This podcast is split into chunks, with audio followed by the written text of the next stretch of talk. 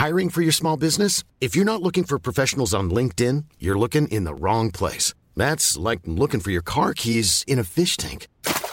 LinkedIn helps you hire professionals you can't find anywhere else, even those who aren't actively searching for a new job but might be open to the perfect role. In a given month, over 70% of LinkedIn users don't even visit other leading job sites. So start looking in the right place. With LinkedIn, you can hire professionals like a professional. Post your free job on linkedin.com/people slash people today.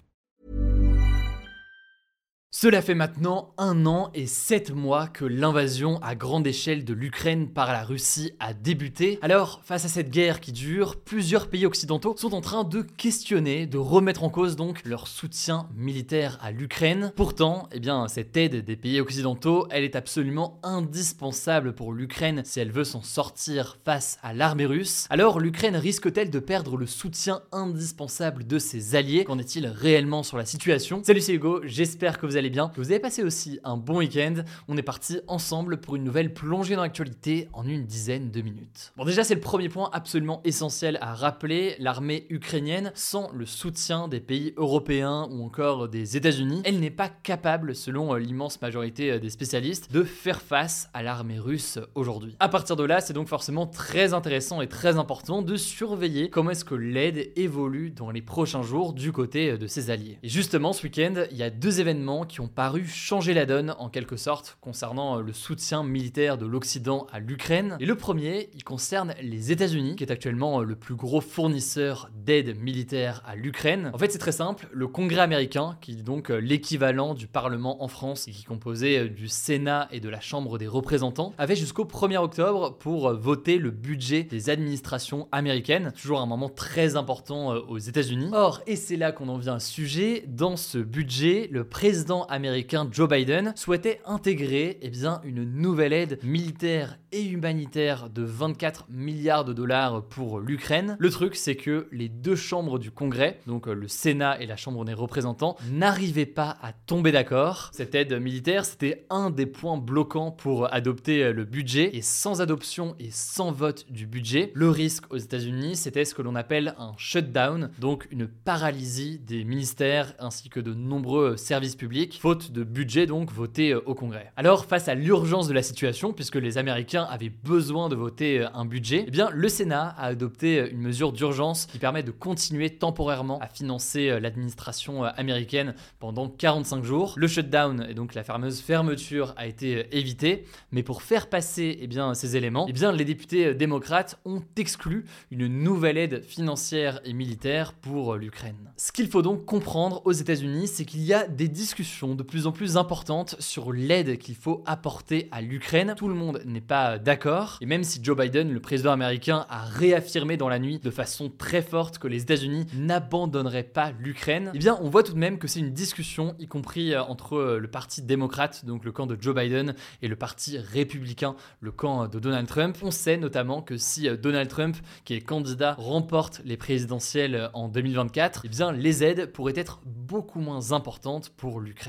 Le deuxième événement à surveiller, c'est s'est passé en Slovaquie. Alors évidemment, c'est un pays qui est beaucoup plus petit, un pays de l'Union européenne qui est situé à l'est. En effet, ce week-end, un parti pro-russe appelé le Smer SD a remporté les élections législatives ce samedi. C'est donc euh, le parti de l'ancien premier ministre slovaque Robert Fico qui avait juré que si son parti remportait l'élection, la Slovaquie n'enverrait pas une seule munition à l'Ukraine. Et là, on touche à un point sensible. En effet, la Slovaquie est donc un pays de l'Union européenne. Or, et bien, comme pays membre, elle doit voter lors de décisions communes. Le truc, c'est que plusieurs décisions importantes pour l'Union européenne doivent se prendre bientôt à l'unanimité. Autrement dit, donc, tous les pays doivent être d'accord. C'est le cas, par exemple, sur la question d'une rallonge budgétaire que la Commission européenne souhaite accorder pour l'Ukraine, ou encore sur l'idée d'une potentielle adhésion à terme de l'Ukraine à l'Union européenne. Dans ces cas de figure précis, la Slovaquie pourrait potentiellement donc s'y opposer. Et d'ailleurs, si on prend un autre pays européen, la Pologne, l'un des plus grands fournisseurs d'armes à l'Ukraine, a annoncé il y a une dizaine de jours qu'elle n'allait plus livrer de nouvelles armes au pays en dehors des livraisons euh, qui sont déjà convenues. L'objectif officiellement pour la Pologne, c'est de moderniser sa propre armée, mais donc il y a un impact aussi euh, pour l'Ukraine. Alors rapidement, qu'en est-il de la France? Eh bien ce jeudi, le ministre des Armées, Sébastien Lecornu, s'est rendu à Kiev, qui est est donc la capitale de l'Ukraine. Il a expliqué que comme la guerre en Ukraine était partie pour durer, la France allait progressivement envoyer moins d'équipements militaires à l'Ukraine et plutôt mettre en place des partenariats industriels. Ça paraît flou dit comme ça, mais donc le but c'est d'aider l'Ukraine à construire elle-même l'armement dont elle a besoin pour se défendre, plutôt que de lui envoyer directement du matériel français. Bref, ce que montrent ces discussions, c'est que une élection ou alors des débats internes à un pays peuvent venir chambouler les aides accordées à l'Ukraine. Alors après, pour autant, pour nuancer, l'aide affichée par les Européens comme par le président américain reste colossale pour l'instant, alors que la guerre est partie pour durer. On suivra donc tout ça. Je laisse la parole à Blanche et je reviens juste après. Merci Hugo et salut tout le monde. On commence avec cette actu. La France a connu un pic de chaleur ce lundi, alors que le pays vient d'enregistrer le mois de septembre le plus chaud depuis le début des mesures en 1900. La température sur tout le mois de septembre a été d'environ 3,6 degrés au-dessus des normales de saison. Et ça continue donc sur le mois d'octobre. Il a déjà fait plus de 30 degrés ce dimanche sur une large partie du territoire. Et ce lundi, le record de chaleur pour un mois d'octobre a été battu dans les Pyrénées, 35,5 degrés. Bref, tout ceci est un symbole du changement climatique d'origine humaine qui multiplie les phénomènes extrêmes mais aussi tardifs. Deuxième actu, Emmanuel Macron a fait quelques annonces ce lundi concernant la sécurité. La principale annonce à retenir, c'est la création de 238 nouvelles brigades de gendarmerie dans les zones rurales en France. Ça représente 2144 gendarmes supplémentaires d'ici 2027, soit 3 à 4 brigades en plus par département. Ces nouvelles brigades se déplaceront dans des fourgons aménagés qui sont en gros des véhicules équipés de moyens radio et informatiques. Concrètement, les gendarmes pourront recevoir des plaintes dedans, faire passer des auditions, faire de la prévention, tout ça en étant au plus près des habitants. L'objectif affiché, c'est de réduire la délinquance. Je vous mets des liens en description si vous voulez en savoir plus. Troisième actu, cette semaine en France, c'est le début de la campagne vaccinale contre les papillomavirus pour les élèves de 5e de certaines régions. C'était une promesse d'Emmanuel Macron et ce vaccin, qui se fait en deux injections, est entièrement remboursé par la sécurité sociale. Alors les papillomavirus, qu'est-ce que c'est? Eh bien ils sont responsables de plus de 6000 nouveaux cas de cancer en France chaque année, le plus souvent du col de l'utérus,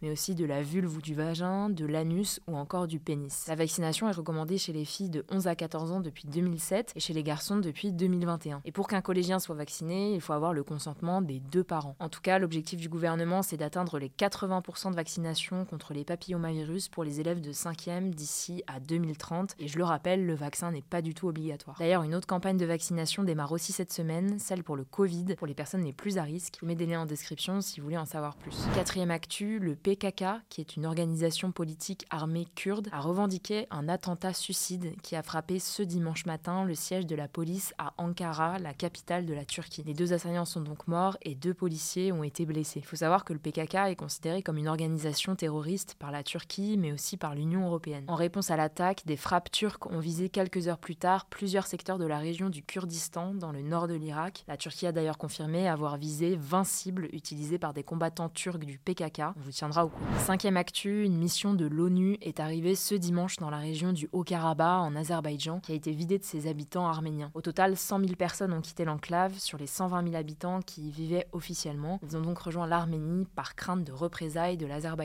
Pour rappel, les séparatistes arméniens qui dirigeaient le Haut-Karabakh jusqu'ici ont capitulé la semaine dernière après une offensive éclair de l'Azerbaïdjan pour reconquérir l'enclave. Il faut savoir que l'ONU n'a pas eu accès à cette région depuis environ 30 ans et elle aura donc pour tâche d'évaluer les besoins humanitaires. Sixième actu, le groupe pétrolier français Total Energy est visé par une plainte au pénal, notamment pour abstention de combattre un sinistre et homicide involontaire, a appris le média Le Monde. Quatre associations de défense de l'environnement ont déposé cette plainte le 22 septembre dernier. Il s'agit de Sea Shepherd France, Darwin Climax Coalitions, Wide Legal et Stop EACOP. Et ce qui est assez marquant, c'est que cette plainte n'a pas été déposée au civil, mais au pénal, ce qui signifie que Total peut être condamné à des amendes importantes ou encore à une peine de prison pour ses représentants. Concrètement, les associations estiment que Total Energy mène une politique, je cite, climaticide en continuant de développer des projets fossiles. Les énergies fossiles, ce sont donc le gaz, le charbon et le pétrole. Les méga projets de Total en Ouganda et en Tanzanie sont notamment pointés du doigt car ils risquent d'être à l'origine d'importants déplacements de population selon les associations. Septième actu rapidement, la gymnaste américaine Simon Biles a fait son grand retour ce week-end après quasiment deux ans d'absence. Elle s'est illustrée lors des championnats du monde d'Anvers en réalisant un saut très difficile, le Yurchenko double carpé qui portera désormais son nom. Simon Biles a seulement repris l'entraînement au mois d'août après avoir fait une pause dans sa carrière à la suite des Jeux Olympiques de Tokyo pour se consacrer notamment à sa santé mentale. Dernière actu, ça concerne le parc Astérix situé dans l'Oise qui a battu son record de fréquentation en accueillant 2,81 millions de visiteurs entre octobre 2022 et septembre 2023 selon West France. Ça représente une hausse de 6% par rapport à l'année précédente et le parc Astérix devance ainsi le parc du Puy du Fou en Vendée. Bon alors le numéro 1 des parcs d'attractions en France, ça reste quand même Disneyland, même s'il ne communique pas ses chiffres annuels. En 2022, sa fréquentation était estimée à 9,93 millions de visiteurs pour son parc principal et 5,34 millions pour les Walt Disney Studios selon le Theme Index Museum 2022. Voilà, c'est la fin de ce résumé de l'actualité du jour. Évidemment, pensez à vous abonner pour ne pas rater le suivant, quelle que soit d'ailleurs l'application que vous utilisez euh, pour m'écouter. Rendez-vous aussi sur YouTube ou encore sur Instagram pour d'autres contenus d'actualité exclusifs. Vous le savez, le nom des comptes, c'est Hugo Décrypte. Écoutez, je crois que j'ai tout dit. Prenez soin de vous et on se dit à très vite.